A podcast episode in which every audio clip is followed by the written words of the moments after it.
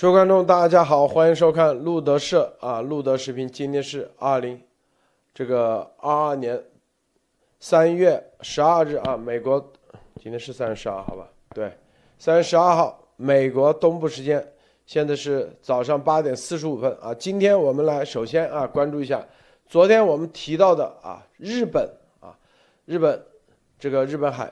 俄罗斯十艘军舰组成的舰队啊，去往日本海，威胁相当于威胁日本。随即，这个中共驻大阪的领事啊，总领事发文啊，直接说警告日本，这个弱者说日本是弱者啊，不要和强者再去这个吵架啊，不要和强者，强者是谁？俄罗斯和中国。所以你看。他这里实际上是在一种啊威胁恐吓，同时也是一种啊拉拢的一种方式，然后在日本国内，啊呼吁日本和谁站在一起，就是和俄中站在一起，这是一个啊，待会我们来看看这一个啊，待会我们来看看这则新闻到底怎么说的，这是第一。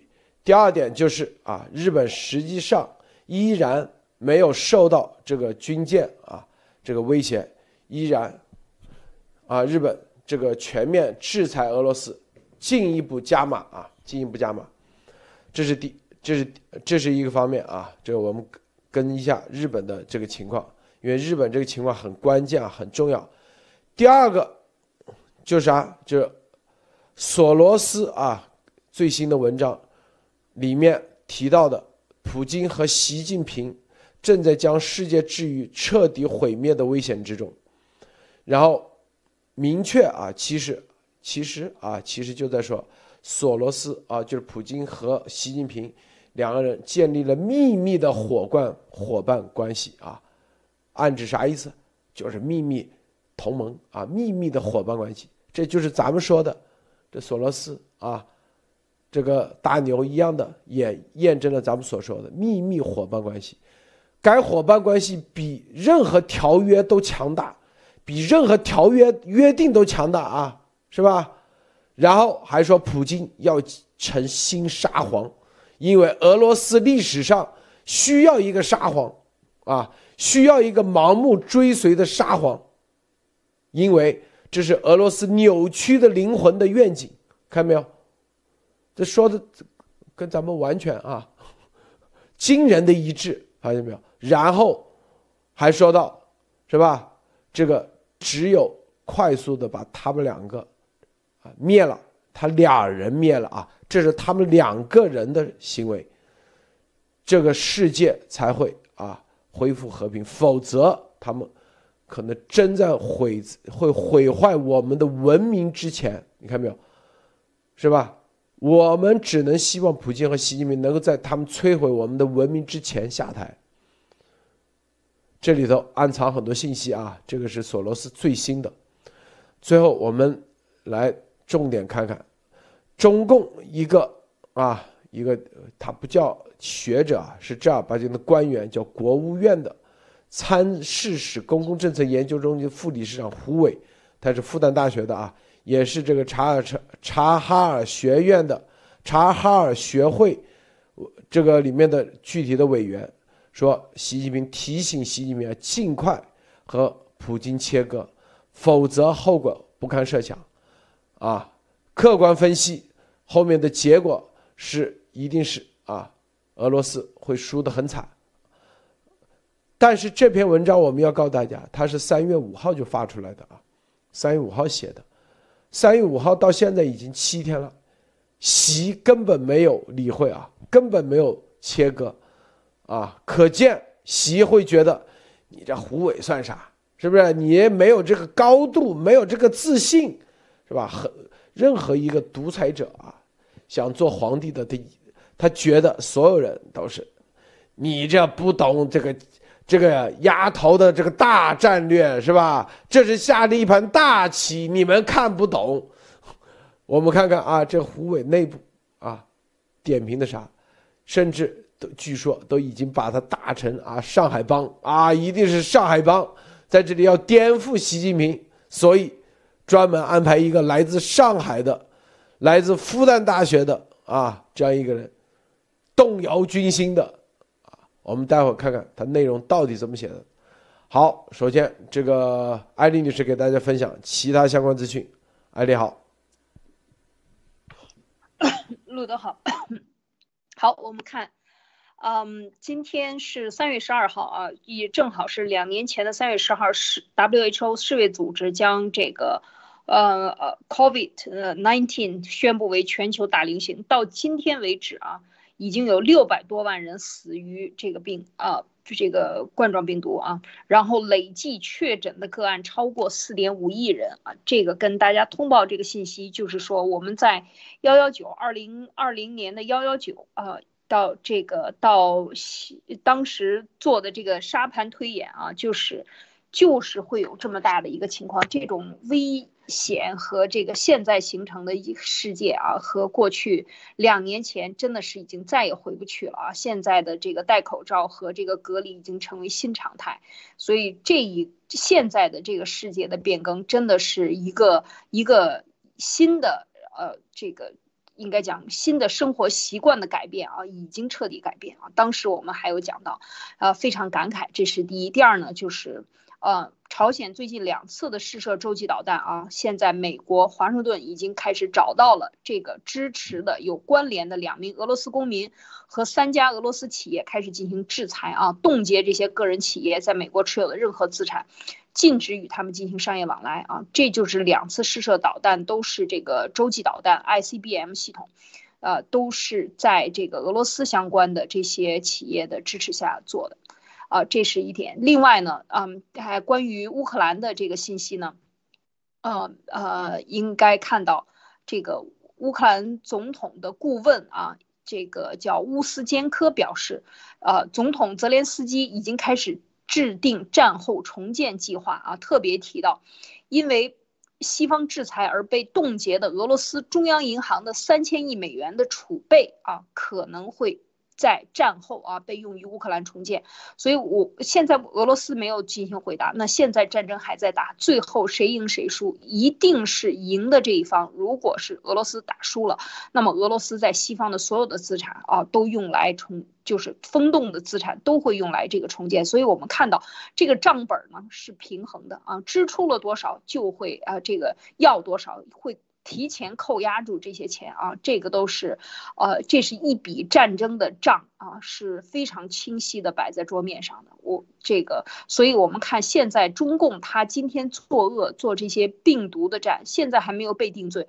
如果将来被定罪，死亡的这么多人数和将来的涉及到这么多国家，会是多大的一笔账啊，让人觉得真是不寒而栗。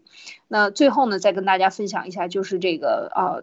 呃，最近的解放军啊，今天今天啊，这个台湾又报啊，自由时报又报，解放军军机扰台啊，继续在这个西南，呃空这个识别区啊，进这个连续已经八天了啊，飞入西南识别区，然后呃上午今天上午在北京时间今天上午啊九点四十四分又进入了这个防空识别区啊，高度三千米。等等，这些照片全部都有报道啊，连续八天一直在这个侵犯。那么，呃，在中国中共国的国防部新闻局啊，这些新闻国防新闻发言人谭克飞就表示说啊，我们现在要新常态啊，解放军要新常态，要绕岛组织轰炸机、侦察机、歼击机开展巡航啊。所以我们看就是说，在东北亚不安全。不太平的同时啊，台湾岛这边也事实上根本就没有停止了这种侵犯和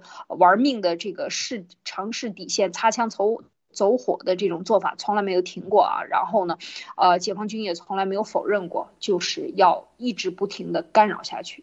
好，路德，啊，高路先生分享一下。呃，各位听众，然后大家周六。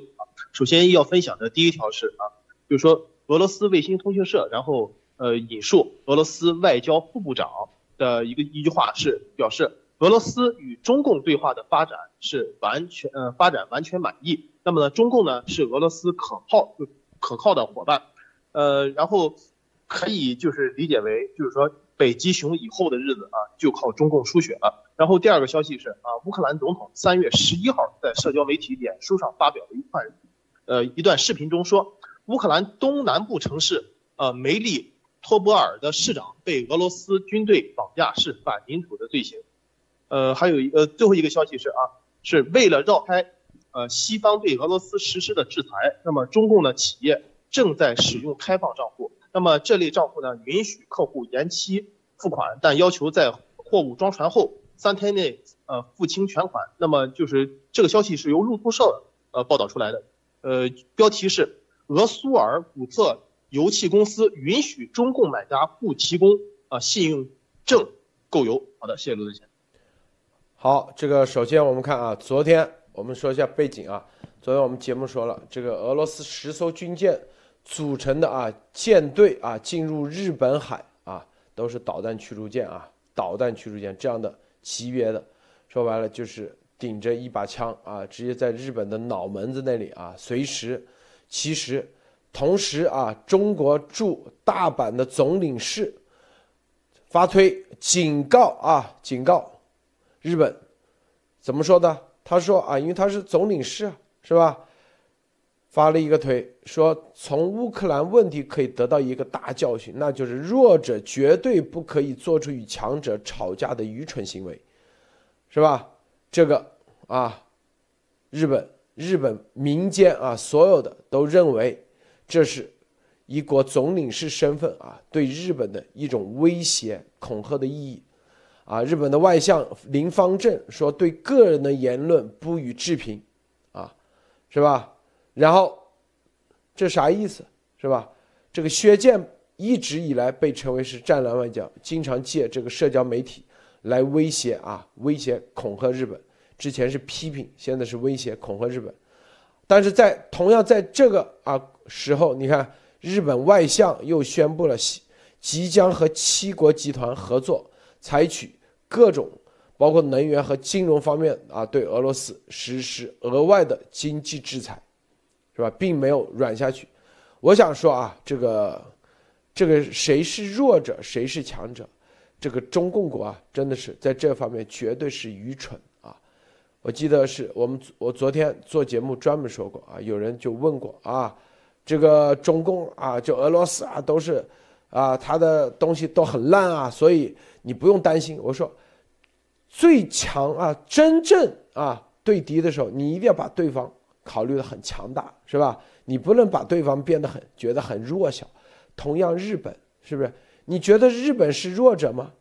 啊，日本虽然啊，他在这个投降协议书上写的是吧，包括形成现在的日本的宪法，他的啊整个的防务能力只能自卫。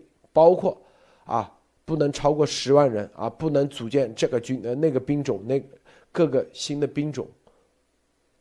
当时德国凡尔赛条约也是对德国的军队进行了一个制约。更重要的，里面是武器方面写了，德国不能啊制造水冷式机枪，当时叫马克沁机枪啊。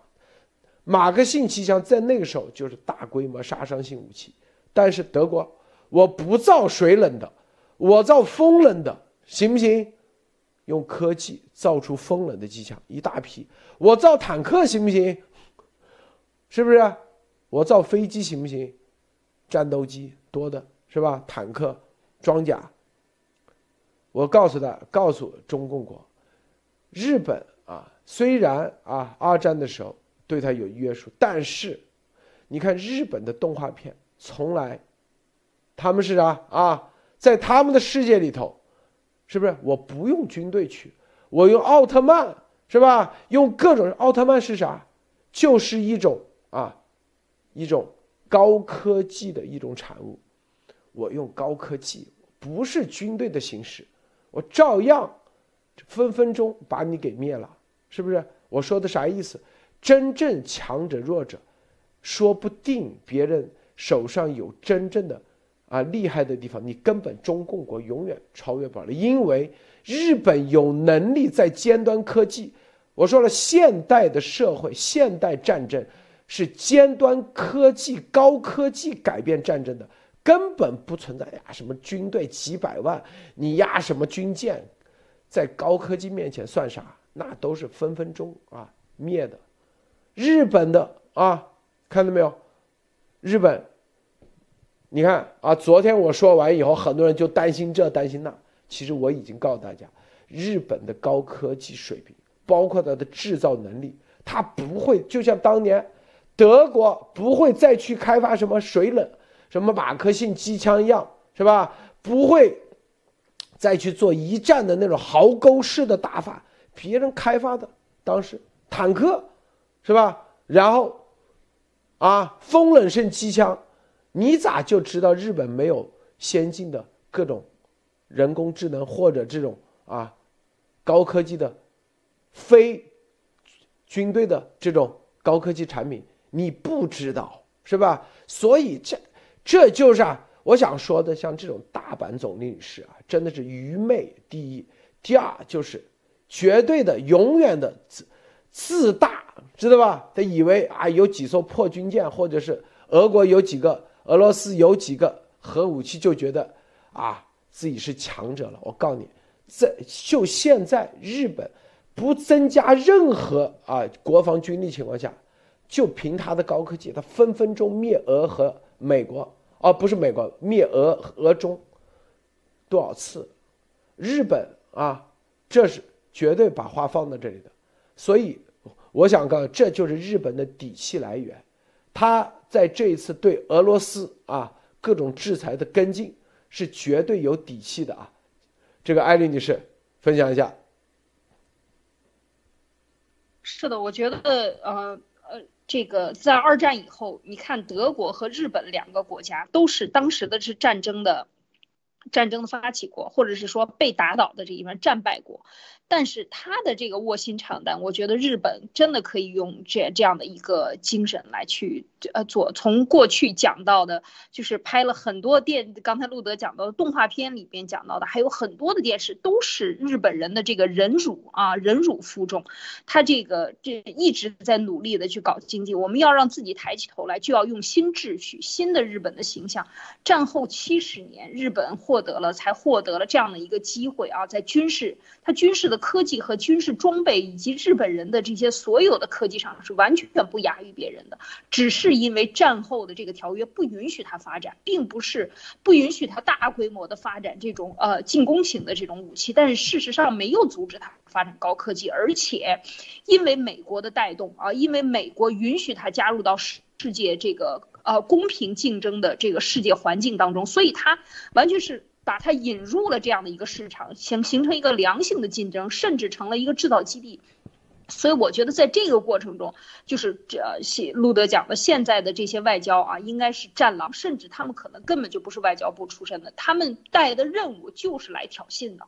就是这样的一批人上台，当然是习的。习从二零一二年上台了以后，就是搞大国外交，是吧？我们要就大嘛，这个。一切都是要大国心态，这都是习提出来的啊！吹什么牛啊？你自己这个什么伟什么厉害了我的国，都是为了拍习的马屁和习的这种想法。因为最愚蠢的人，他才搞不清楚这样的一个逻逻辑关系。你明明是一身虚肉啊，一身囊肉。你非得要觉得说我自己块儿大，我就金扛，那不是开玩笑吗？就是找死吗？就是同样的道理。我觉得刚才讲到的这个日呃中中共驻日本的这个总领事这种做法和赵立坚是如出一辙。就是现在有这样的一批人，极左的这样一批人，就是呃主要是以拍马屁和这种方法，他能够获得上位或者能够提拔的快啊，火线火线升官。我觉得这是跟事实客观的逻辑和这些真正。嗯，怎么说呢？就是刚才路德讲到的这些有有一点思维的学者看到的这种惊心动魄，说中中国真的要被习带入了万劫不复了。很多人出来写文章，很多人这个在微信群里边各种各样的发声，都是知识分子，就是有脑子的人说的话和这种疯狂的这个战狼的说的话是完全不一样的。就是说他连基本的历史事实可能他都。没有那么清楚啊，他他的理解完全是偏激的，站在这种所谓的大国外交、大国心态的这种大国怎么样怎么样的这样的一种心态啊，因为要统治全世界嘛，要给全世界把脉，觉得自己小学生读了那几本书，字儿还念不明白呢。他甚至要把他念错的字都可以变成一个新字，是吧？变成一个新的读法，让它正确起来。对，新习习华字典，真的是新习字典。所以他这种可怕的做法，才是让人觉得这个。这小学生不怕小学生，这个当小学生就怕小学生坐在那个高位子上，真的是可怕。所以我觉得他带出来的这一批人跟他都一个德行，所以这个应该能看得很清楚。就是不不看历史事实，看到日本战后这七十年的卧薪尝胆和他发展到现在赢得世，他在世界各地，你看他在世界各地的投资，在东南亚的投资，大量的资金投入。但是你看日本人有多低调，没有一个人像中国人似的，你牛逼了我的国，等等等等，这种走在街上横的不行，满嘴的这个脏话，谁一碰着你，甚至就点了一个炮一样。你看日本人还依然是非常低调，但是他们的真正的影响力，在很多地区的影响力，在全球的资产根本是不容忽视的啊！我说除了科技以外，还有它的这个影响力和它的这个投资，以及它的这个形成投资的这个后续的一批一批的资产，它的更新换代形成的全球的产业链，其实根本是不容忽视的啊！路德，你看我们之前一直做节目告诉大家。在日本二战宣布投降的时候，还有七百万士兵，以及还有几千万人啊，随时可以成为士兵，是吧？他有几百艘军舰，当时多少个坦克在投宣布投降那个，他是为啥宣布投降？当然了，最重要就是两颗原子弹。日本在那个时候就知道，日本在中途岛输在第一。密码被破解，这是高科技。第二，是吧？雷达，他们没有跟上技术，这又是高科技。第三，原子弹还是高科技。这三点，日本绝对从二战学到了，知道未来的战争不是在靠啊集体主义。你要说集体主义的绝。这个人类历史上集体主义能做到剖腹自杀，绝对是日本的军国主义已经到极致了。你中共国现在离日本差远了，你中共国的海军实力离日本二战那时候二战日本海军跟美国是绝对比美国要强多了，整个太平洋是吧？西太平洋都是日本说了算的，多少艘航母，十几艘，作战的水平。都是跟俄罗斯当时对马海战，把俄罗斯整个波罗的海舰队全歼灭的，是吧？打出来的工业是工业能力啊，日本人的整体的集体意识、服从能力，然后包括他精心化那种一步一步精心策划的那种精心能力，就是策划能力以及细致性以及完成任务的那种程度。绝对到这个地球到现在都是极致，但是他们输给美国了，为啥？高科技三个字，他就意识到未来战争绝对不是在什么几百万人啊，什么啊多少工业时代的啊这些一一帮机器上，是不是？所以你看日本，绝对我告诉你啊，现在他只要真正展示出来实力。绝对啊！你中共国根本没得玩，啊，三天一定灭你中共国。日本到现在啊，还有一点，日本还学到一点，刚才艾丽女士说的太对了。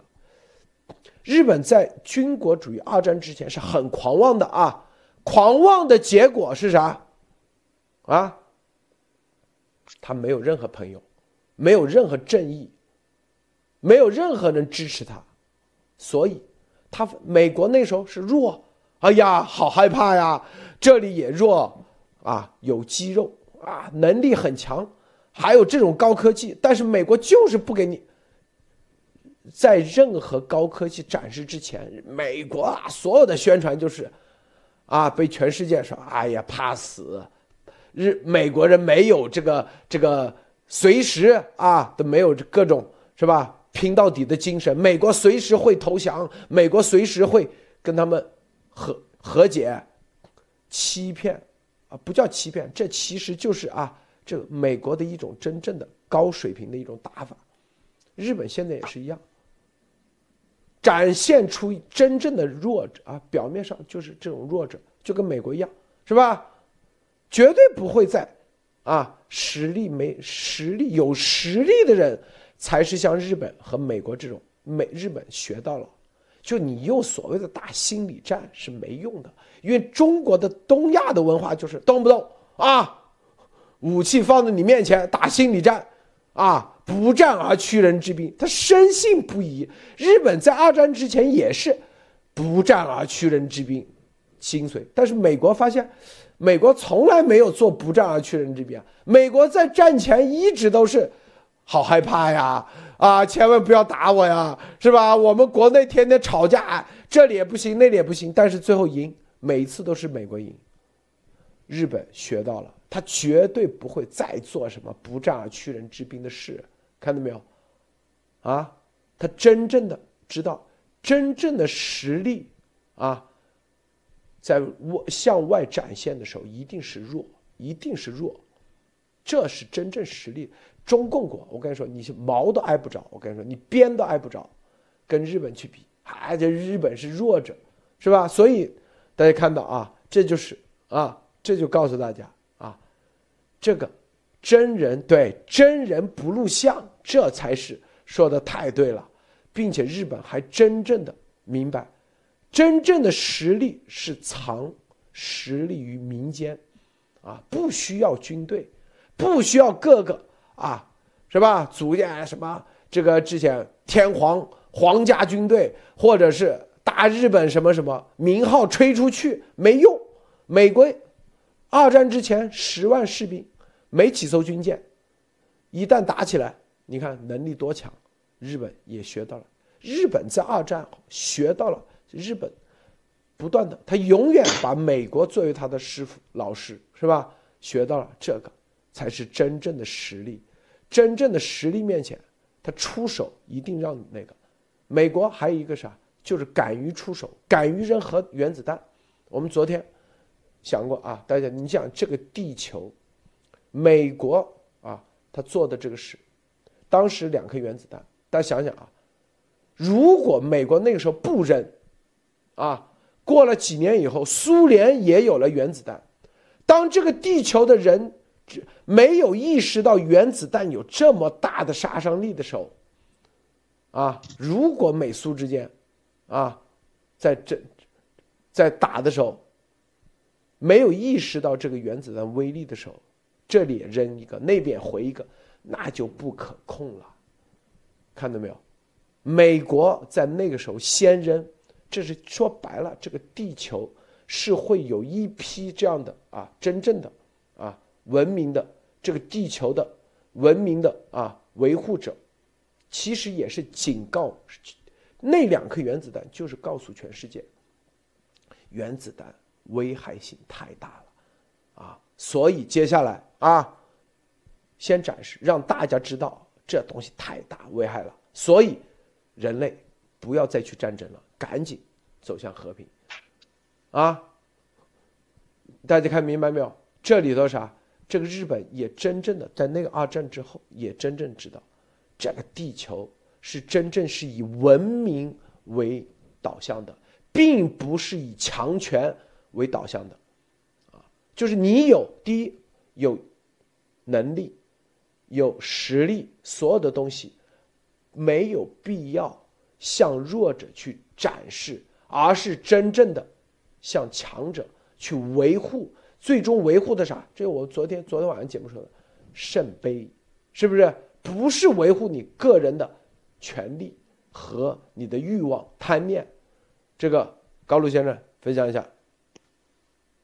呃，怎么说呢？就是说，首先啊，按照就是中共啊，然后驻大阪总领事他这个推文，呃，他说啊，就是说不要和呃强者吵架，他把日本比喻成一个弱者。那么我首先想到的就是啊，周星驰啊，周星驰有一个电影叫《九品芝麻官》里边，它里边有一个牌匾叫“吵架王”。那么我立马想到的这个，那么中共和俄罗俄罗斯，尤其是中共啊，外交部他这种嘴炮。就完全就可以把它定性为一个吵架王，但是他忘记了一个吵架和战争啊是两码事，嗯，那么可以说呢，就是日本嗯，我这里我个人可以就是绝对把日本就是啊比喻成绝对的是亚洲的这么一个啊战争机器，就相当于漫威里的一个战争机器啊。那么嗯，同时呢，高晓松老师呢，他在那个爱奇艺有一期节呃有专门的节目叫啊呃叫小说，然后他专门介绍了日本是八期节目叫东瀛日本，大家有兴趣的可以看一下。那么我个人理解呢，就是说日本它现在的状态是绝对是属于扮猪吃老虎。那么呃，更何况啊，中共这种纸老虎就就非常容易被日本拿下。呃，我个人的实际经历啊，个人实际经历，我想说一下，就是我在去年的时候，我参加法国外籍兵团的时候，然后我遇到了就是呃，就是有五个日本兵，有五个日本兵，然后其中里面有三个是啊，就是在日本服役过的，就是呃，就是退役军人。他们的军事素质真的是让我是刮目相看，真的是让我刮目相看。首先，他们呃有海警，海警他们应该是三年，然后有一个电报兵是啊服呃服役了两年。他在服役两年期间啊，大大小小的军事演习，美日军事演习，他竟然参加了十四次，直接就是跟这种军事演习的，就是呃就是实战的啊这种规模次数，是中共根本没法比的。你想想中共啊，我当时是服役两年，包括那些五年兵，呃，就中共那些五年兵，地空导弹五年兵，最多最多也就能赶上一次到两次，而且那种两次的军事演习，而且还是那种固定的气球或者是那种靶机，你跟日本这种军事实力，包括这种实战能力和军军备素质是根本没法比的。所以说中共还还放出这种啊，不要跟啊强者吵架，中共也就是一个嘴炮强者，那么在军事实力上跟日本是。根本是天壤之别啊！谢谢罗德先生。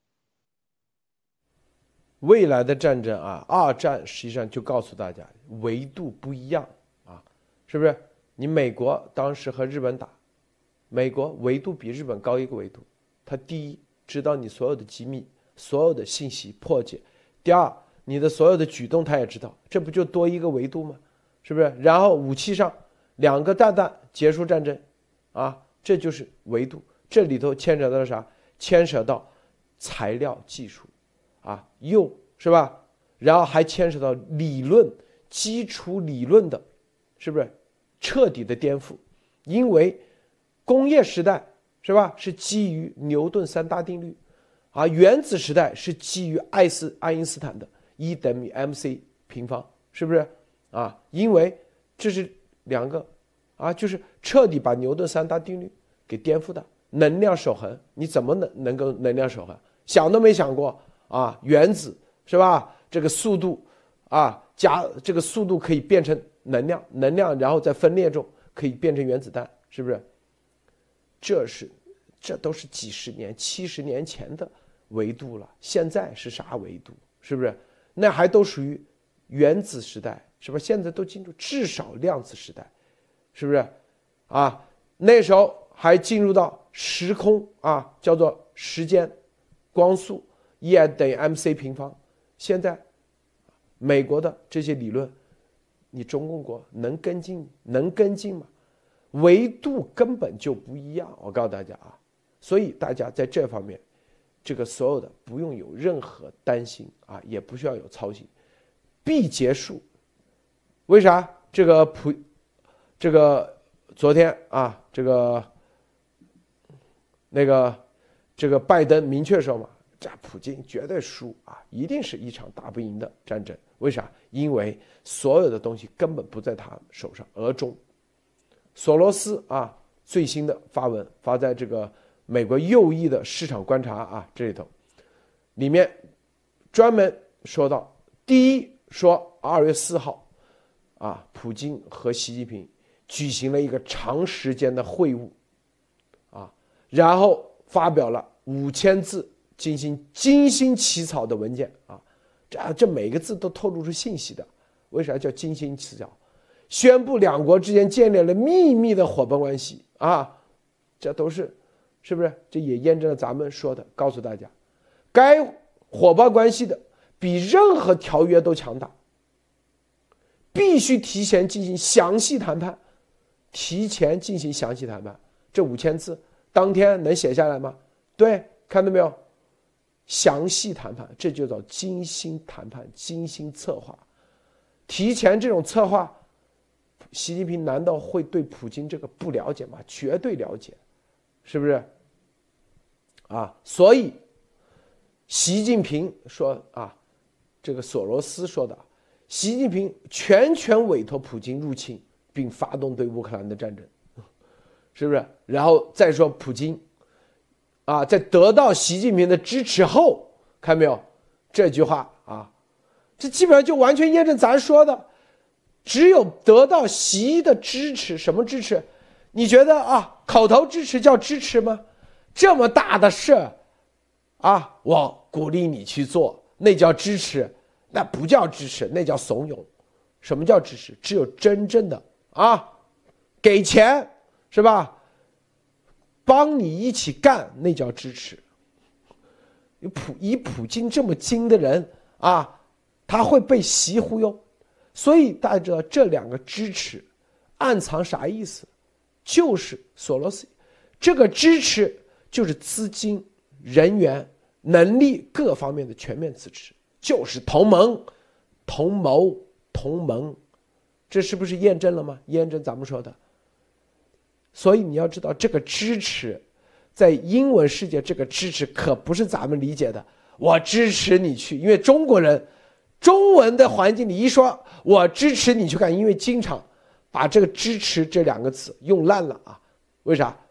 因为在英文世界，这个口头支持可不叫支持啊，那是吧？特别是那都是行动的，并且在什么什么支持之后，那你这个支持要足够力度，他才可以以惊人的野蛮方式实现自己的人生梦想。说普京的人生梦想是啥？又是又被咱，啊，又验证了咱们说的，就是新沙皇，啊，他说快到七十岁的普京觉得，如果他要在俄罗斯历史上留下自己的印记，那就是现在或永远啊，永远不会，这英文没翻译好，他是吧？就是要成为一个俄罗斯人盲目追随的沙皇。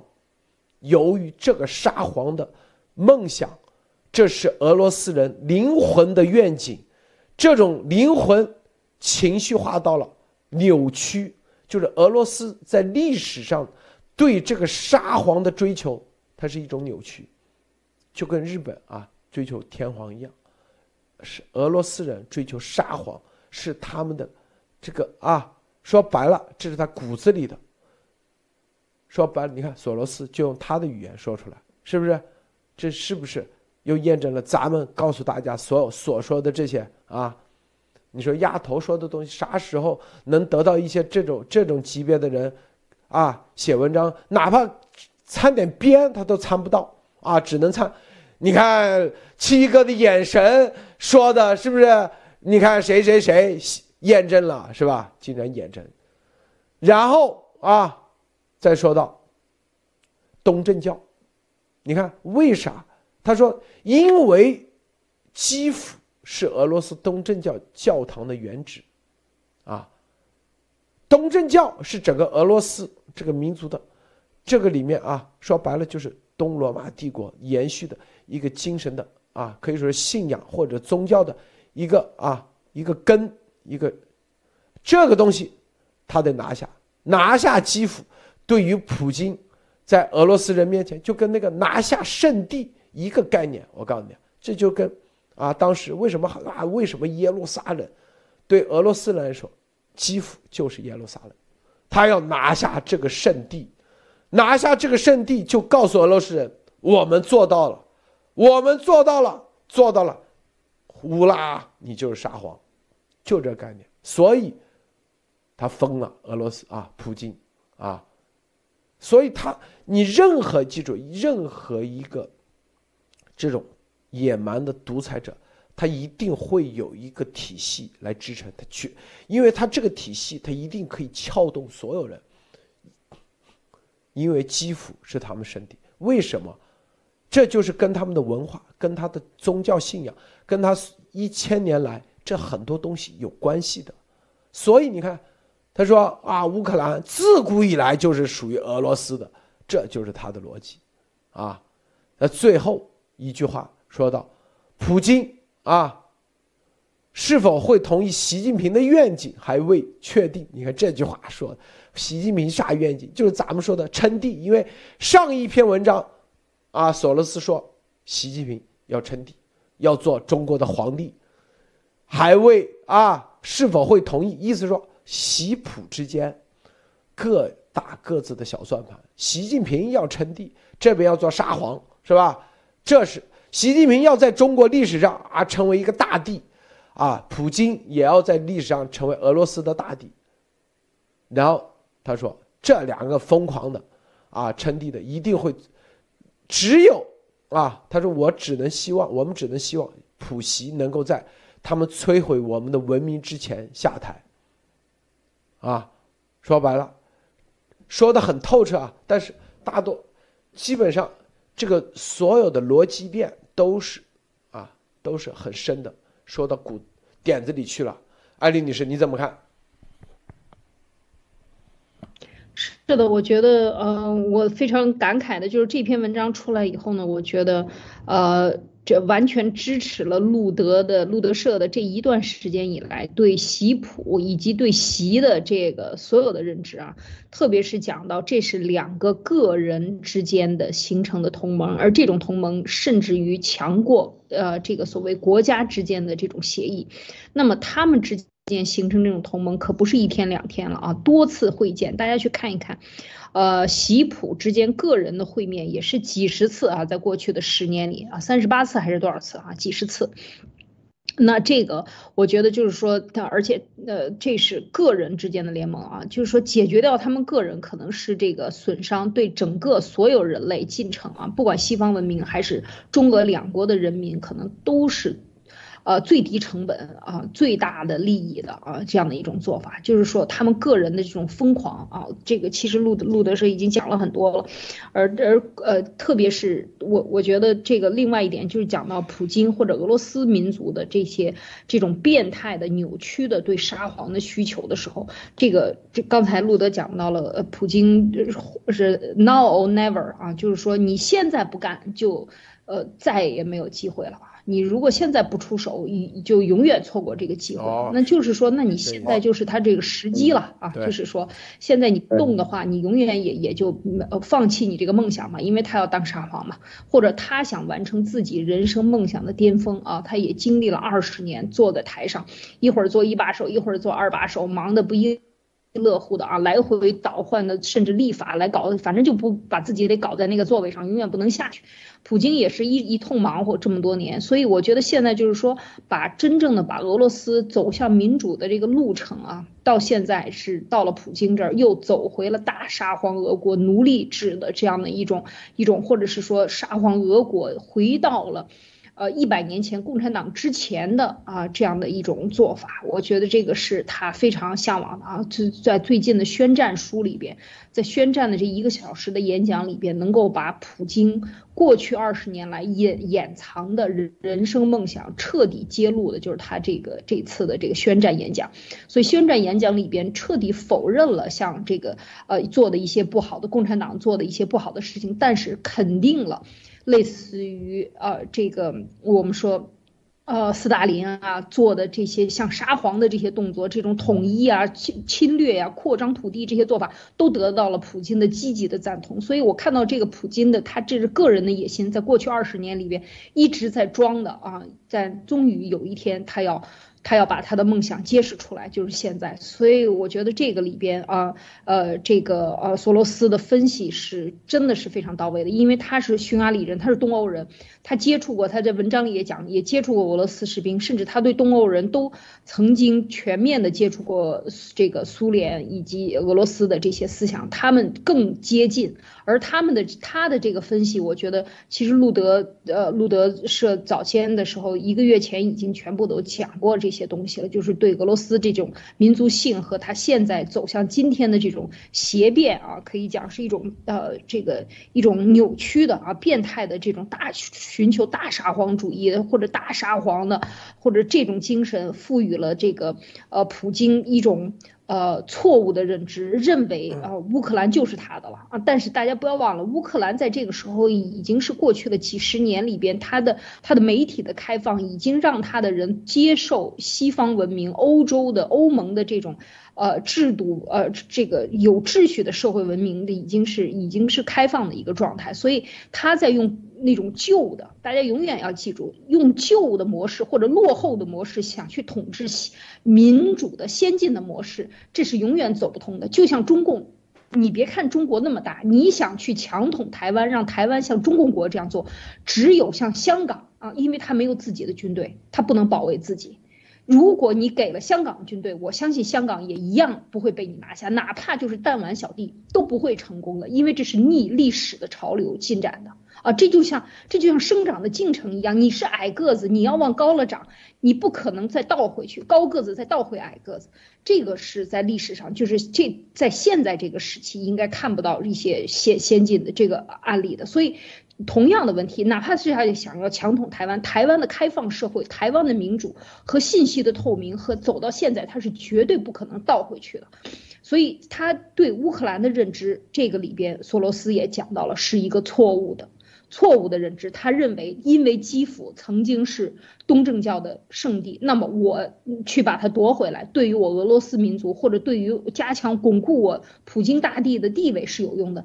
但是这是有历史渊源的，但是他错误的认知了乌克兰啊，就是乌克兰过了三十年以后，已经不再是他认为的观念中的乌克兰了。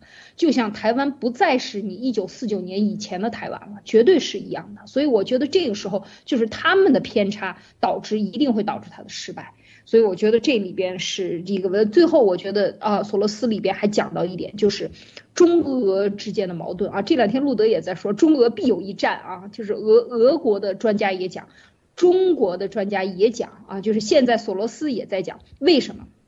因为他们两个之间，你看现在。呃，这他这个习近平马上就去和法国、意大利去总理开会去了，呃，总统开会去了。为什么？就是我我们王毅也使劲说我们要坚持和平，我们要怎么样？为什么你不敢坚决的站出来？现在就是到底你骑在墙上。对还是不对？骑墙派可能比站队派还要糟糕，所以就是现在的这种情况，让中共和这个俄这边，他是面临大巨大的内部的压力，所以最后能怎么样，还真不知道。很可能他们两个人的分崩离析，或者是普对习的不满意，导致对习的这种追加战争、占领土地啊、占领军事要地、占领码头的事情，可能会加快上马，那么这个才会导致他们之间的这个联盟的。会不会导致联盟的这个崩塌啊？这个都是要拭目以待的。我觉得他已经说出来了啊，路德。这个你看啊，索罗斯这句话是很关键。我们只能希望普京和习近平能够在他们摧毁我们的文明之前下台啊，是吧？就是说，如果按我的理解啊，大家说白了啊，咱不说我的理解，至少我告诉大家，他们第一。没有能力摧毁啊！第二，哪怕有这个念想的时候，他就会下台。就是只要他有这个念想摧毁我们的文明，什么叫我？所以很多人对这个我们的文明是啥这个概念啊，没有意识到。人类啊，历史走到现在，一步一步，是不是啊？刚才我们说日本，日本真正明白了啥啊？你所有的。武器所有的科技发展是要为文明服务的，不是去摧毁文明。这是第一。第二，是吧？你只有为文明服务，你就会发现，啊，哇，你的创新能力，啊，你会得到各种，啊，超越你的维度的各种技术，知道吧？你根本不了解的东西，这就是啊，这就是眼界，啊，是吧？美国是已经打开了这个这扇门的，打开了什么？就你不知道它到底有多少，因为它是，所以就美国永远它一定是要跟文明接轨，为文明服务，啊，是不是？我们那天说了嘛，我刚才说，你想想，就算一个外星人啊，外星科技要给地球，他第一给。他也不可能直接先给到纳粹或者给到日本军国主义，是不是啊？或者给到这个啊这个邪恶之徒，不可能的。为啥？他一定是给到和平使用的，是不是？因为他如果给的邪恶的，他如果发展起来，他把你外星科技也直接给摧毁了，是不是？这个这是最基本逻辑啊，就相当于是吧？这这这是最基本、最基本的认知，就人类历史上啊走到现在，到底是野蛮能够战胜文明，还是文明战胜了野蛮，是吧？啊，到底是愚昧产生了创新，啊，还是说啊自由产生了创新？就是愚昧最终形成集体，集体产生创新。就是你的所有的创新，你的科技，是到底是来自集体还是来自自由的个体？这个人类几千年啊都没有意识到。一战就是争这个，二战也是比这个。我们说了吗？一战、二战比的都是啥？我的号召力。一战的时候比的是啥？比的是啊这些所谓的各个皇帝啊，就帝国。啊，我英国的国王能号召多少人？两百万、三百万。我沙皇我能号召三百万、四百万，每一天啊死多少人？我德国皇帝能号召多少？我法兰西能号召多少？就是组织能力，就是号召能力，是吧？最后大家其实就相当于打了个平手啊。最终体制啊内部搞了，德国搞了个。内部政变啊，把威廉推翻，然后最后结束。二战是啥？一战是叫做啊那种贵族号召。你看一战战争全部都是贵族，全都是皇帝之间啊三兄弟啊，三兄弟之间打仗，英国、俄罗斯和德国三个皇帝从小在一起长大的，他们是三个堂兄弟、表兄弟关系，是吧？都是英国当时维多利亚女皇啊的什么？是都叫外婆吧，叫奶奶啥的，反正啊叫外婆，对，是吧？是这种情况。二战是啥？一战是贵族号召，二战是平民号召。无论纳粹，啊，虽然他不管什么这个主义那主义，但是你看他纳纳粹号召的是是以平民来领导，因为希特勒就是普通平民啊，用所谓的主义啊。一战是啥？一切啊都是贵族主义，二战我平民主义，但是我用啥？用各种啊，他的民族主义，啊，就用主义意识形态。然后那边是以共产主义，是吧？苏联，这边是军国主义，日本，啊，军国主义，美国是自由主义，是不是？这个东西，各自都通过自己的意识形态主义号召人打。死的更多，但最后是啥？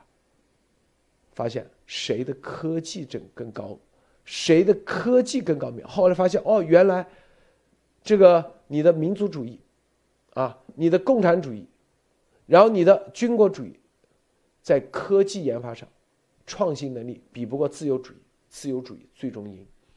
在冷战时代是吧？也是一样，啊，就是人类走到现在，啊，科技。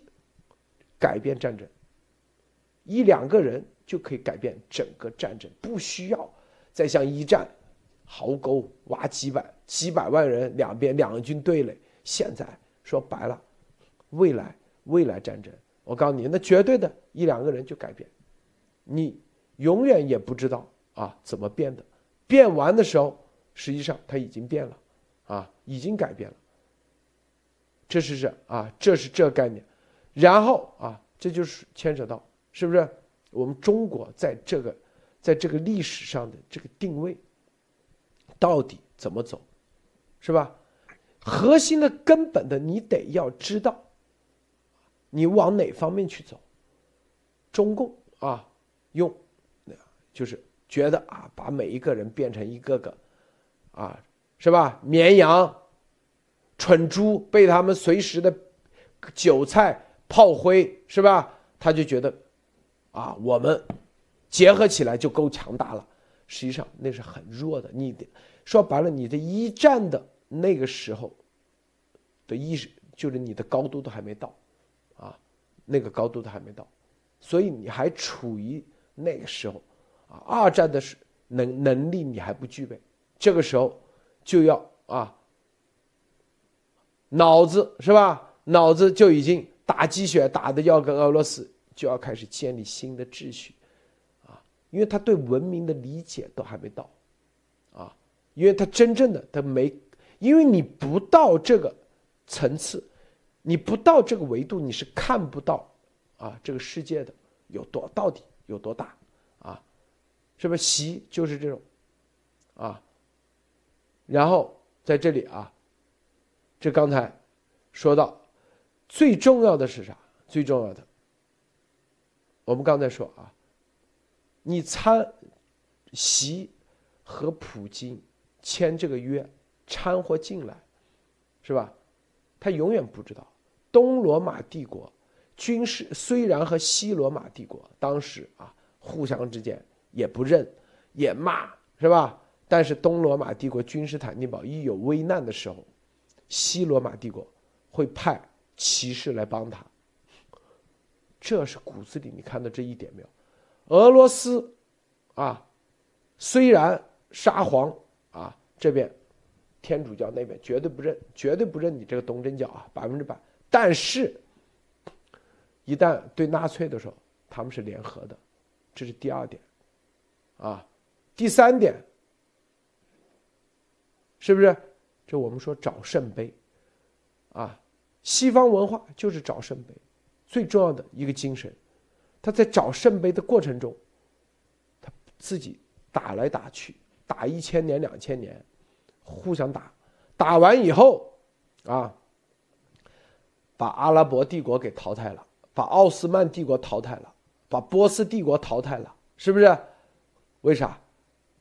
啊，然后保把这个啊，纳粹或呃就是纳粹属于他们的，把所有的外面的全部都，因为他在打的过程中，他不断的升级，升级，升级，啊，外围的全部都淘汰了，他升级到工业时代、信息时代、科技时代，啊，那些啊，看着他们啊，你看，你看。他们天天打来打去，他这体质不好，天天你看打来打去，还是我们好，我们多稳定，是不是？我们不打，咱们继续做小绵羊，最后结果把大清帝国淘汰了。发现没有？这啥？这就是啊，这就是他的找圣杯。你看着他是在打，实际上他是在进化。你只要。真正明白这一点，你就知道你到底要跟着谁去走，最关键啊！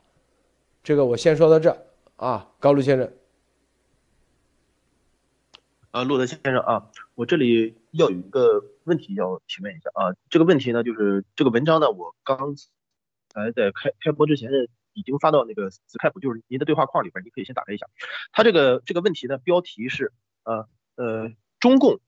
中共能从当前世界再分配中获得哪些优势？那么首先呢，就是昨天呢，呃，咱们在直播的时候提到了啊，就俄罗斯的卫星通讯社，他提到了啊，就是说，呃，俄罗斯能够啊，对，呃，呃，就相信中共的支持啊，然后进行了解读。那么呢，今天呢又出来索罗斯的文章，那么他这个索罗斯的文章里边，就是其实已经点给中共了。那么中共其实就是俄罗斯。呃，入侵乌克兰，将来战争对的啊，这么一个同盟，也是将来给俄罗斯定罪以后，那么中为中共制裁，呃，埋下了这个伏笔。那么今天俄罗斯呃索罗斯的这篇文章出来以后，在俄罗斯卫星通讯社，然后他出来这篇文章，就是刚才说的那个标题，他这个里边的文章作者总结了中共就是可以通过啊，呃，从现在正在进行的世界重新划划分中获得的一些哪些优势。其中他点出了啊，中共可以跟中呃俄罗斯合作，获得金融方面的优势，科技方面的优势。金融方面，首先是啊银联支付，那么中共的银联支付将来在俄罗斯将呃大施拳脚。呃，科技方面啊，就是他提到了手机，华为手机、小米手机，呃，因为很多手机，包括美国的一些高科技产业都已经从俄罗斯退出了，那么将来中共的华为手机、呃小米手机，那么将在啊俄罗斯将占有大量的市场。同时又提到了贸易方面，呃，中共和俄罗斯今后将签署更加大的贸易订单，还有汽车，呃，他提到了长城汽车，还有奇瑞汽车。那么我想问一下路德先生，他这个里边提到的这些啊，就提到了中共能从当前世界分配中再获得哪些优势？那么首先就论证了咱们路德社之前提到的，那么中俄就是想改写啊，一九九七年之呃之前的就是呃呃，想回到一九九七年之前的北约的啊呃状态。那么他是否呃就是通过这篇文章想告诉啊？中共，那么你们应该更加有信心把这个呃同盟继续下去。好多的先生，呃，这个刚才说啊，在这个找圣杯的过程，实际上这个就是回答啊，这个也是这个找圣杯的过程啊，上千年啊，很多人说，我只是说这个圣杯只是一个比方而已，只是打比方，是吧？就圣杯是啥？他不给你答案，啊，你看没有？这就是啊，他的高明，就是真正的大智慧之处啊！他的所有的这文化，圣杯不给你答案，你自己有自己的解读。怎么解读，也代表了你是什么样的文明啊！说白了，别人都看着，是吧？有的人解读啊，圣杯就能给我。啊，许愿，我想要啥就啥。这是他心里的圣杯。你看，永远没有标准答案。核心是啥？核心是这个过程，你用什么方式找，以及在这找过程中你站队是啥？看到没有？这就是他的这个这个伟大之处。如果你们很多人参透了这个，这就我告诉大家为啥。丫头那个，啊，这绝对是邪恶的，就是找圣杯的过程很关键，啊，如果啊，你为了找圣杯，杀人如麻，就像啊普京这，那你跟着他啊，为了什么什么，我可以不择手段，那你就是邪恶。说白了啊，不要去看圣杯是。啊，谁的圣杯的解释更正义，或者是更高明，或者是啊更有话语权？核心是这个过程，因为圣杯从来没告诉你，因为谁都没见过耶稣那个圣杯长啥样。每个人一万个人心中有一万个圣杯，但是啊，第一找圣杯的过程很关键啊，是不是？最后这就是讲。至少找圣杯过程，是吧？你看啊，就形成了各种各样的啊体系，可以说是各种体系。有的啊，是不是宁愿放下圣杯，也要解救人的生命？哎，你看，这就是一种体系。有的为了圣杯啊，说。是吧？但是不择手段啊，各种方式又是又形成一个体系，这个体系可能就发展发展成一个国家，甚至变成了一个民族，变成了一个啊宗派宗教。看没有？这个过程就出来了，各自有的说啊找到了，有的说还在找，是吧？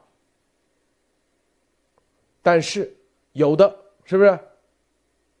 这里头，在找圣杯的过程，这整个我们从最大宏观角度看啊，他啥？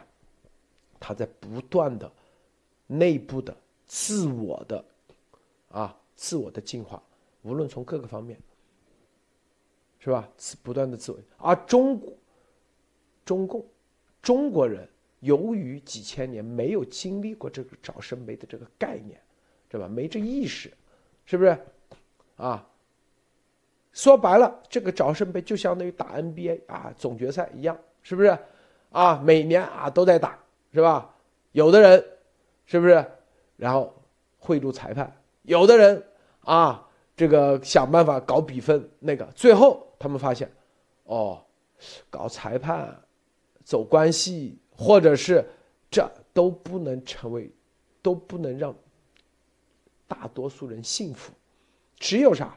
真正拼实力啊，然后在这过程中，你正儿八经的正，你这公平的竞争，那才能得到大所有的人幸福。这就是在这过程中，啊，你去看看欧洲的历史，你们一看欧洲历史就是多少国王啊，多少教皇为了找圣杯什么什么的啊，就中国人没有，就是在人类的历史上就没有加入的这主流的这个这里头去，所以没这概念啊。无论之前阿富汗战争、伊拉克战争都没有。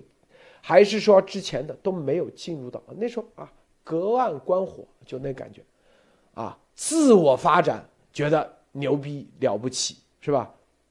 现在是第一次中国人参与到了这个世界啊，西方世界找圣杯这个活动中来，啊，这就很关键，是第一次，啊，这就我为什么说二月四号习已经结束。但咱中国人没结束，中国人在这一程一定要自我抉择，啊，二十四号习跟普京是吧，就已经啊捆绑了，这是他个人的捆绑，不代表十十亿中国人，明白吧？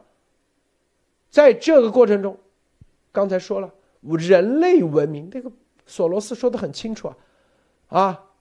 人类文明，这所有的这一次都跟文明有关系。我告诉大家，啊，所以很多人说，其实我说，很多人说这里头牵扯很多东西，又是一个大的进化。无论保守主义是吧？因为很多啊什么 deep state 啊，这这都属于啊保守主义的进化，是吧？都会看你用什么手段。啊，你你不管你打着什么主意，你都可以活下去，但是你就是不能用啊这个手段，普京的啊现在这个手段。当然了，这个找圣的过程中也有专门的反派啊，普京就相当于这个反派，是不是？就是用这种最极端的方式，直接抢，直接啊杀，是吧？那你这也有保守主义，是不是？既有自由主义。是吧？也有中间的啊，两边都不靠的独立的啊，各种，是不是？也有集体主义，是吧？日本的，你说有没有之前的军国主义复辟？都有，啊，日本现在啊，七十年之后啊的这一批新生代的，是吧？啊，这些亚洲文化，我们告诉他啊，像之前亚洲的文化的这种，全部都参与进去了。我告诉大家，这个参与进去，每个国家、每个民族、每一个个体都是自我抉择的过程。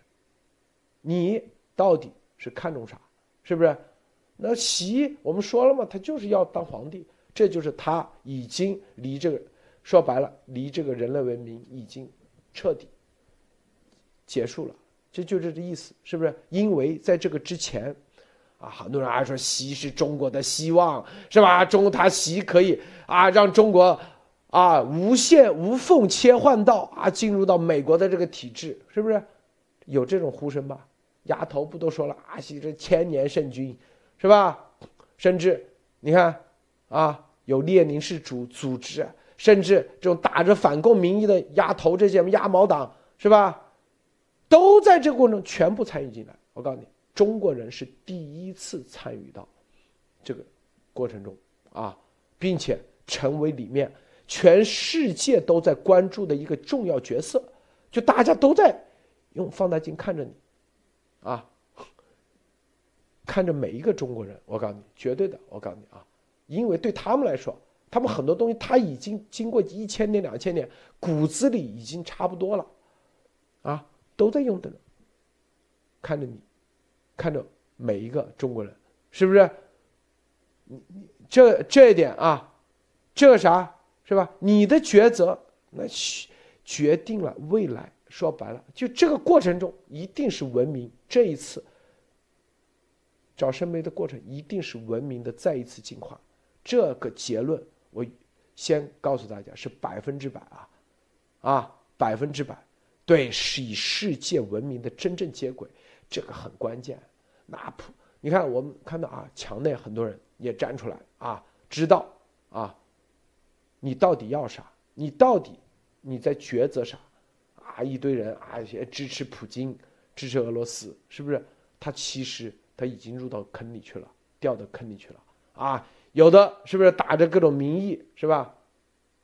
啊，但是也有很多啊独立的学者，是不是也想不明白，是吧？在这个事情上，如果啊你不能，因为这就告诉大家啊，告诉大家这一次他必然要解决的，就是你看，你看看啊，这是昨天我们引用的。这个美国啊，这个智库加夫尼这里的啊，美国安全政策中心，你看它后面啊，有几十几项啊建议啊，有十几项建议，其中一项最重要的，说完善大西洋宪章啊，我昨天看到的啊，昨天忘了说了啊。你看，通过反普京联盟采用类似于大西洋宪章的现代类似物，该宪章宣称其目标是通过俄罗斯完全和无条件的去普京化来确保国际和平安全。你看，这也是这绝对是保守主义的主要刊物啊，一样的提大西洋宪章。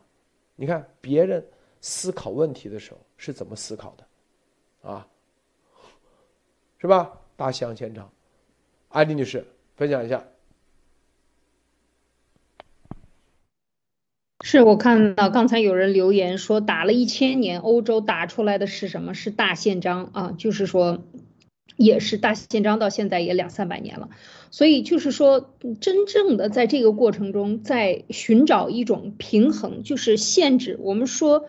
说的这个这两天一直在讲哈，过去有一种流氓做法，就是谁是强者啊，或者大家到中国到现在都很多人都认为啊，因为中国过去两千年的集权制度，基本上改朝换代都是靠打出来的天下，就是说我是强者，我就摁在你头上，骑在你脖子上，把你打趴下，你不管是正义的还是不正义的，你都得听我的。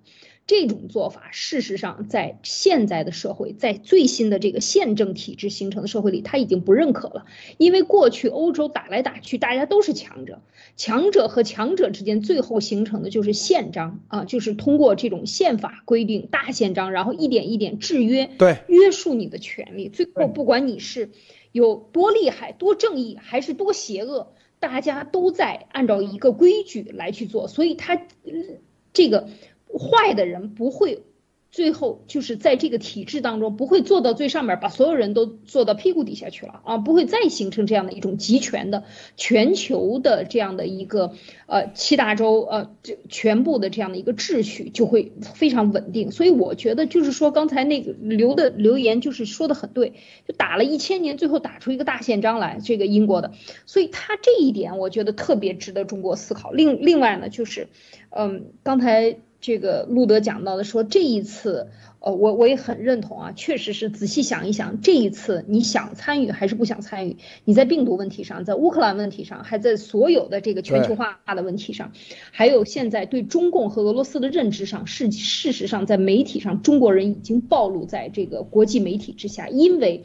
世界也需要知道，到底习和中国人之间的关系是什么？中国人的粉红也在到处发生，像我们这样的日拱一卒，每天在这个在真正的传递中国人的思想的这样的声音的渠道也是大量的。所以，我们看到这一场战争过程中，让世界了解中国，中国人也参与到了这样的一个世界进程当中。这一次和。二战又不一样，二战的这个主要的参与者，当时的这个信息应该还是以一个政府或者大部分的这个像当时是国民党啊参与的这个，和现在的全民参与新科技带来的这个天下的信息的相对透明又不一样，所以我觉得这个时候。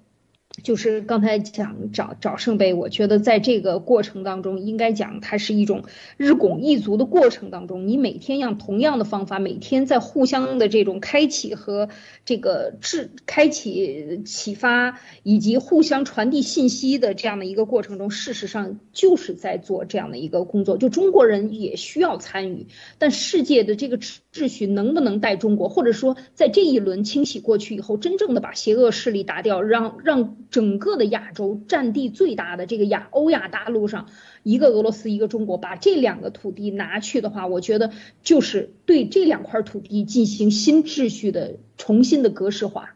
的一个过程，当然通过这个也把中这两个地方形成的势力范围的这样的一个制度的秩序的重新的格式化的一个过程，然后我觉得会形成一个新的一个螺旋式的上升，又会到达一个新的秩序的一个标准。所以刚才路德讲到说，这个美国的智库在讲新大西洋宪章，所以我就是这个也确实是很感慨，就是这些人真的是站在文明的往前以一百年为或者是以更长时间为进程去来考虑。这个人类文明的进展，我觉得这个其实事实上中国人是非常呃很多很多的中国学者是有这样的，只是被中共矮化了啊。中共就是过去的，我们说应该有很多大教育家。我在看五四年那五四五五五四年五五年以后出了新版的新华字典，出了新版的这些教材的时候，有大量的真正的大文学家、博学家啊，那个时候还有很多人活着呢啊，就说说这是要。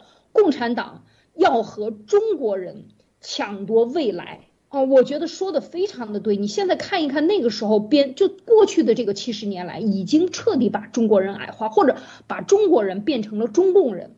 已经让你篡改历史、改写你的文化，所有的东西其实它是把中国人彻底的变成中共化，而这个过程就是流氓化和这个低化中国人的过程。所以真的是要庆幸在海外有这么多的华人，还有像台湾、香港这样的地方。所以这个回过来就是讲，我就是这个想到这个这个这个未来的秩序，中国人要参与，而且中国有。真的是啊，应该参与这么多的这个世界十分之一的人口，呃，不到十分之一的人口都是这个中国人，所以我觉得这一次的这个这个对决之后，是这一次大清洗之后，这个就像人得了一场大病以后啊，毒瘤铲掉了，但是你这身肉虽然瘦掉了一些，可是你会变得更加的健康啊，我觉得这个是未来发展方向，路德。这个。再告诉大家，这个这次对中共绝对是一个终极大考啊，考试的考啊。为啥呢？说白了啊，就你的这假片头体系，真正在这次考验中能不能过得了关啊？你不是天天吹自己牛逼吗？是不是？所以我告诉你，不管是啊经济啊，以及啊，就这一次是不可能让中共置身度外的啊，绝对的。一定会考验啊，你的体系，你到底啊，美国彻底跟你断了，你看能不能玩得下去？好，你把你的新式武器全拿出来比一比，是吧？看看你到底差距有多大。否则，否则啊，这个这个中共给中国人洗脑洗了这么多，中国的自我，中国文化。这个自我的啊，这个什么啊，这个皇帝文化，每个人这个秦始皇文化、大秦赋的文化啊，这个骨子里的就跟那俄罗斯一样，要彻底认知自己，这是很关键的啊。最怕的就不知不认识自己。这里这个有个叫胡伟的啊，胡伟是中国国务院啊，你看是参战参事使啊，这个。参事使什么主任啊？主任，参事研究政策政策研究中心副理事长胡伟，他也同时也是复旦大学的上海党校的啊，马克思什么主义学院教授啊，然后写了一篇啊文章，他实际上三月五号就写好了，但是呢，他他昨天放到了这个美国的中美印象网站，是前总统卡特创办的非营利组织卡特中心设立的，他提醒啊，习。不能和普京绑在一起，尽快切割，否则将遭遇美国和西方的围堵啊，更加孤立，啊。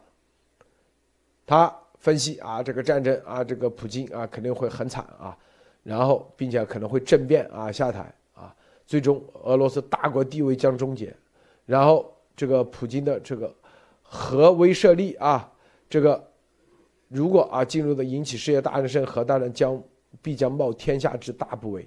中国应制止世界大战及核战争爆发啊！然后还是说啊，这个为什么跟普京切割？说啊，这个因为普京很快就会输啊，这是第一。第二是吧？他不是从文明角度讲啊，他说啊，现在你不能保持中立，一定要放弃保持中立，是吧？表面上中立是明智选择，但不适用于这场战争。北京这次无渔翁之利啊，是不是？这个也看到西方内部更加团结啊，北大西洋组织将继续扩大，美国在非西方世界影响力也将继续提升。这个说白了，你这个什么东升西降啊，是你做梦啊，啊，所以啊，并且日本将成为反华急先锋。如果啊不跟普京切割的话啊，所有的国家都必必然会选边站啊，等等啊，这是胡伟写的。这个胡伟在三月五号就已经写了啊，已经写的，然后最近放出来，是吧？你看这三月五号啊，这里新浪网实际上三月五号就已经写的，三月五号写出来，并没有给他下架啊，这个人也没有把他一下给啊给打倒啊，是吧？可见是中共希望想放出来的，似乎传递某种消息，是吧？意思说这个啊，这个习似乎看到这个局势发展。似乎啊，传递一个消息，要跟俄罗斯啊，跟普京切割啊，这个信号啊，似乎放这个信号，啊，最后高卢先生，你你怎么看啊？这个信号，这个的胡伟写的这玩意。啊，胡伟，呃，他胡伟呢，他其中有一个身份呢，他是啊，就是察哈尔会的啊，对，察哈尔。会的，对，他呢是一个民间的一个智囊团体，他主要是啊，就是负责外交上的一些策略。那么大家也都知道啊，就是他虽然是个民间团体，但有句话叫高手出自民间啊。他他负责上呢，主要是像朝鲜啊，包括呃和平的事务啊，宗教上的外交啊，新疆、西藏的外交，他会给中共的啊就一些高层提供一些啊就是一些建议。那么他这时候放出这些话来，那么确实就是像路德先生说的，那么是有党内是有就是希希望就第三股势力希望习近平能听到这个声音，能及时的悬崖勒马。能不继续呃不再继续跟呃俄罗斯合作，他是而且他这篇文章没有删除，也就是说可见啊就是有赞同这个声音发表出来的这个意思。那么我最后就想说一下啊，呃刚才路德先生说的那个圣杯，我感觉这个圣杯呢现在就已经到了现现在版本的一个二点零的一个模式。那么呃我个人的理解就是啊就是寻找圣杯的过程就相当于读万卷书，呃就是才能看清皓月繁星。那么行万里路，嗯，才能呃，就是找到内心深处。那么，呃，寻找圣杯的这么一个过程，其实就是呃，就是寻找自我的这么一个过程。那么，咱们中国大陆人呢，就是有幸呃，就是参加到这个寻找圣杯的过程。那么，也就是说，欧美相当于其实就是给了中国大陆人一个改变的机会。那么，我觉得中国大陆的人真的是应该是啊，咱们一定要珍惜这次就是啊，呃。变革的一个机会。好，谢谢各位先生。首先啊，这个参事啊，这所谓的胡伟啊，副理事长啊，写的这东西，第一没删是吧？你就知道他是中共专门放出来的。但他首先啊，这个这里面他所所有的观点都是从啊中共自己的利益角度出发，没有任何从文明的角度，是不是啊？是吧？所有的啊，你看，中国应该避免两头不落好，放弃保持中立啊，选择你看。在这种大是大非面前，说白了就是，这个人一个人在杀另外一个人，这里还考虑，哎，我到底支持杀人还是支持被杀的？如果杀人的能赢，我就支持杀的；如果是被杀的啊，看到有救兵来了，我就支持被杀的。自己没有任何的啊，这个最基本的啊，这个价值观的啊概念，这是很可悲的啊，这是啊，是不是啊？你看啊，尽可能实现战略突围，不能被西方进一步孤立。意思说，哎呀，不管怎么地，我们需要大智慧，是吧？要趁说白了，意思是现在啊，不跟普京啊，跟普京切割，是不是？是吧？那也是为了啊，让中共更加啊，在这里头体现出大智慧。跟普京在一起也是为了啥？所有的没有任何的从人权的人真正的价值观人的角度，从这个这么多啊乌克兰的啊被啊这么平民的角度去考虑问题，是不是？最基本的，你看这些机器国家三天就那个，你只要对着平民去一看，立马就那个，哪怕说白了。那拜登就说的，哪怕是世界大战，我都要跟你干，就这意思，啊，你别跟我那个啊，这个你看英国约翰逊走在前面，冲在前面，是不是？要的是这个，不是在这分析来分析去啊。这个你看，西方都联合了，普京要输了，我们赶紧那个，是不是？我们在这个上怎么能够进一步的忽悠全世界？我之前说过啊，外交，中共玩外交，这个基础就错，就是他的外交的出发点都是错的，他的出发点都是利己。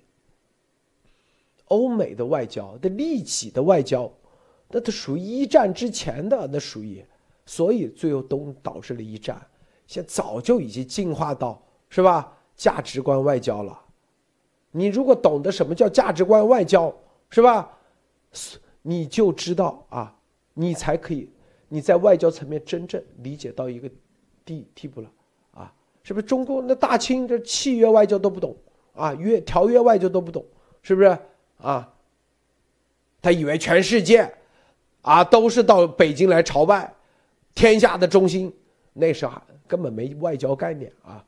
后来打的啊，知道有个条约啊，签约，到中共是不是？现在是吧？啥利己，一切为了己，没有任何的啊。他觉得，哎，你看，这个西方好像也是这样，错，西方第一，啊，他可以利己。可以建条约，所有的，但是有个基础的底线叫做价值，最基本的价值观。这，你中共啊，你想用利己的价值观啊，利己主义形成一个价值观，然后再跟俄罗斯结盟，这是基石吗？这是沙子，知道吗？你把这个建立在沙子上，你能建立建一个啊建筑物出来吗？不可能。是不是？这就是西方机器国家，西方这些国家啊。刚才我们说的圣杯是啥？就是最基础的这个基石价值，什么最核心的根本价值？谁破一起上都不用开会，三天一定通过，是吧？绝对不会说啊，对俄罗斯的事情，我这还有俄罗斯还有多少钱存在他那里？哎呀，俄罗斯万一拿枪顶着我怎么办？是不是？这是，所以这一篇啊，挺能忽悠人。但是它的出发点，就是，啊，就是一切依然是利己。只不过现在看到普京处于弱势了，是吧？啊，但是啊，习一定对这就对这篇一定都是扔在一边，什么东西啊？懂我习神的这个。高瞻远瞩吗？你看不懂就啊那个这个丫头一样啊，丫头经常说啊，为啥说啊看不懂七个大局，是吧？虽然他给他就是给帮跟他说建议的也都是完全从邪恶的角度出发，对邪恶和邪恶之间都有一个知道吧？更邪恶，明白不？这习说你不懂，我们是要建立国际秩序，是要把。这个欧美的体系彻底给他打趴，是吧？他所以这一篇，啊，对习都不会有任何的啊影响力，也不会有对习，啊，习只会跟普京站得更铁，知道吗？啊，因为索罗斯这篇才是真正把他们的骨子里的东西给说出来了，他们也不会，他习，他说。他一定用一个方式：“你这懂啥？现在都是价值观，我们的价值观那边就是沙皇民族主义、沙皇主义、大沙皇主。咱们中国一定要形成一个价值观，这个价值观就是以啊天地国亲师啊皇权主义。中国人是崇拜皇权主义的，皇权啊，是不是？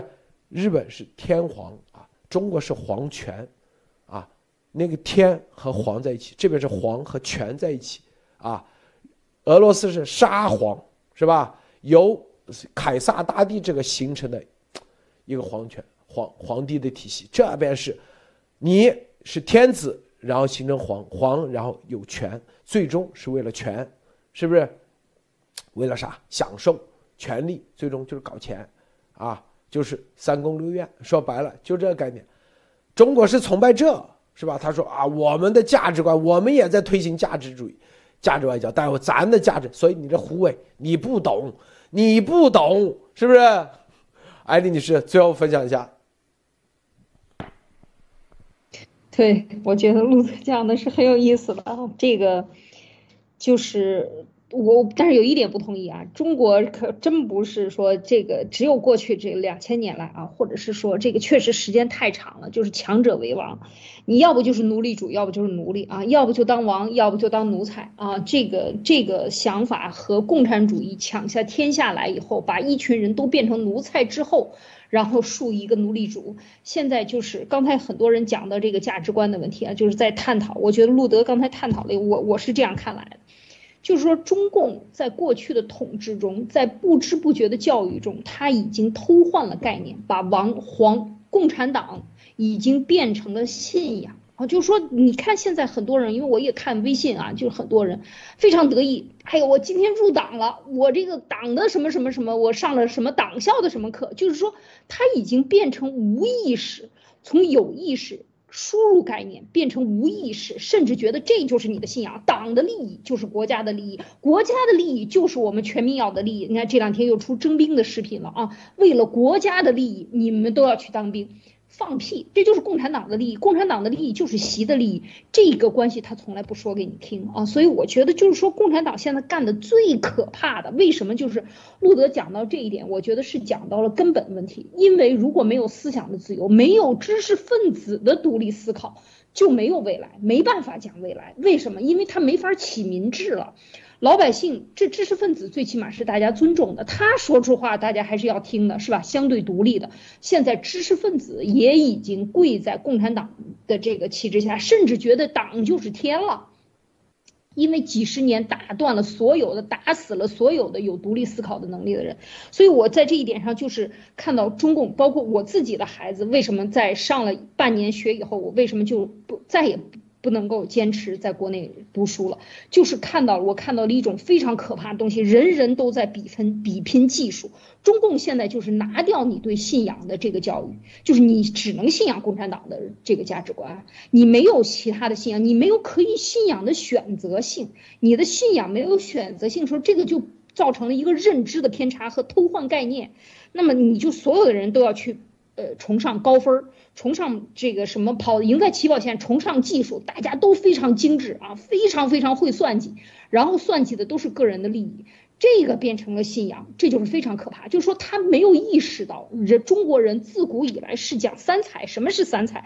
什么讲三观也好，三才天地人，中国这是讲天地人，你要你要做天子。你看看春秋那时候写的书，你天子应该干什么？你如果不替老天爷管理好这些人民的话，你就你就会被天就是雷天打雷鸣劈掉的啊！你就不会得好天下没有好收成，你就会被人民赶下台的。就是他的那个概念和后来这些人偷换概念，当了皇权的人说我是天子，我老大。呃，天老大我老二，是吧？天下的人都是全部都是奴才，这些完全是偷换概念，胡说八道，完全跟过去中国人的这个呃古时候的这个中中国人的文化是没有任何关系的。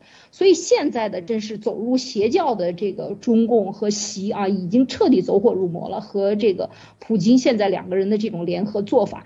它能够引起的反思和现在大家在大讨论过程中，我觉得这个这就是科技时代带来的伟大之处，就人人都能发言，只要你来到翻墙出来啊，你就可以发言，你就可以看到其他的人言论。这个时候，我觉得这些真正的所谓的知识分子的这些观点，或者是非知识分子，你去发声，你去能够占据主主要的，大家都是这样去发声，一样可以改变颠覆很多中共的这些传统的概念。我觉得这真的是一个颠覆的。一个时代啊，不得。好，这个时间原因啊，咱们今天节目就到此结束啊。每天日拱一卒，可说的话题在不断的延续中啊，深入中。